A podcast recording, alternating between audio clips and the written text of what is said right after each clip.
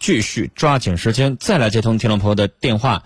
五十八岁的老先生啊，他是一位人民教师。您好，喂，您好，喂喂，你好，你好，哎是是是陈峰老师吧？我是陈峰，我得管您叫老师啊。您说，嗯乖乖请 啊，您说，谢谢谢谢导播啊，好，感谢你，那个我挺很喜欢听你的节目，嗯嗯嗯，啊嗯、也希望你身体健康。谢谢啊，我知我我知道你身体有时候不太好，嗯，谢谢，哎好，嗯我想说一说刚才那个那个男士，嗯那个男士啊，这就在广播里我不能说别的，嗯他有点不是人，他有点。嗯怕啥呢？他没有中华民族那个传统美德，那个孝子他不懂，嗯所以说呢，他也就不孝敬他丈母娘，是他不孝敬他，也不可能孝敬他的父母。我这么想，嗯嗯嗯他不可能孝敬他父母。所以呢，中华咱们有有那么一句话嘛，说说老猫房上睡，一辈传一啊辈。嗯，您知道吗他，老先生，我插句话啊，嗯，这样的事儿我接过不少。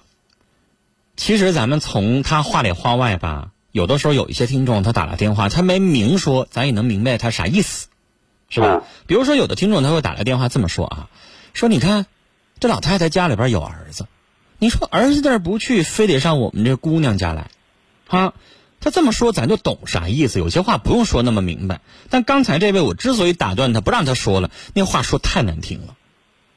你说中国语言有那么多，你可以好好表达。你你你在这儿啊这么说话，那就叫来撒野来了。那话说的让我们咋能听下去啊？对呀、就是，你就知道吧，咱知道说他可能心里边有点不平啊，他觉得你看老人不是没儿子，那有儿子怎么赖在我们家里边了？他这个话吧，你要是换一种方式，我还能，比如说哈，从他这个角度，我能理解他一下。但这话照这么说话，你说你还咋帮他？我咋说帮他呀？帮他完了之后，我这算咋回事儿啊？是他这个事儿吧，我说怎么？我说他那个这老太太儿子，我估计情况肯定生活不行，要行也不可能这样。二一个呢，老太太这个儿子肯定也对她也不行。你说，但凡老太太要是儿子要是有那么一点点愿意让他住，你说老太太自己愿意上姑娘家来吗？肯定也不愿意。你知道我们家老太太七十岁了，我们家老太太那就是我带她上哪儿，儿子花钱可仗义了。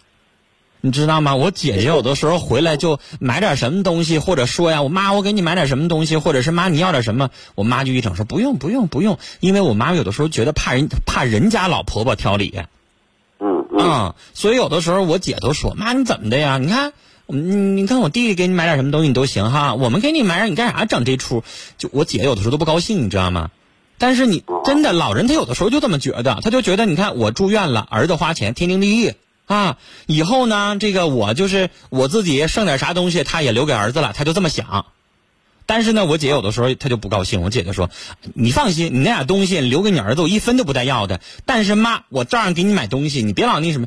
就是有的时候姑娘吧，她就她也不得劲儿，你知道，肯定的，她不是不能别的说呀。她我我姐也不能说妈，你怎么就这么偏心眼儿呢？你怎么就非得像你儿子？她还不能这么说话，嗯嗯嗯，对不对？这老太太有的时候她就这样，我也我也理解那个东西，就是理解她可能跟儿子吧，她就心更近一些，她就觉得好像我老头老太太，这儿子养活天经地义啊。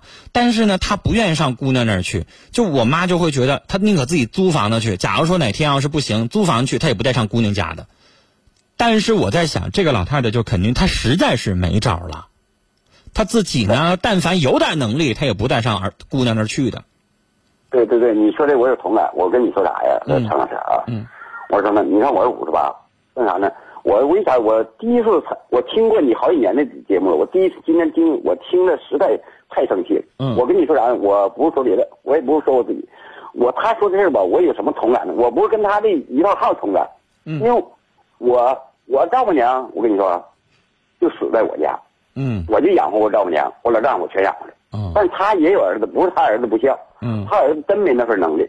哦那你说咱们都是一样的，谁有能力谁就养活一把，嗯这都应该，正非常应该的。嗯我说这小子不是人就在这儿，嗯我非常他儿子，老他儿子有可能像你说那种情况，也有可能是真的没有那种能力，嗯嗯但是这小子他就不是人，嗯我这么说话不知道是不是带脏字儿了啊？如果要是这样式儿，我就可以改一种说法。嗯所以呢，他这个他要是有孩子，他那个他要是有儿子，他儿子也不也不带这种教育方法也也不太好的。是教育那反过来，他要是有姑娘，他要到老了那天，像你说的，他怎么我看他怎么办？嗯，哎，所以呢，我就不耽误时间了啊。嗯谢好谢陈谢谢陈老师。好，哎也谢谢您打来电话，谢谢您。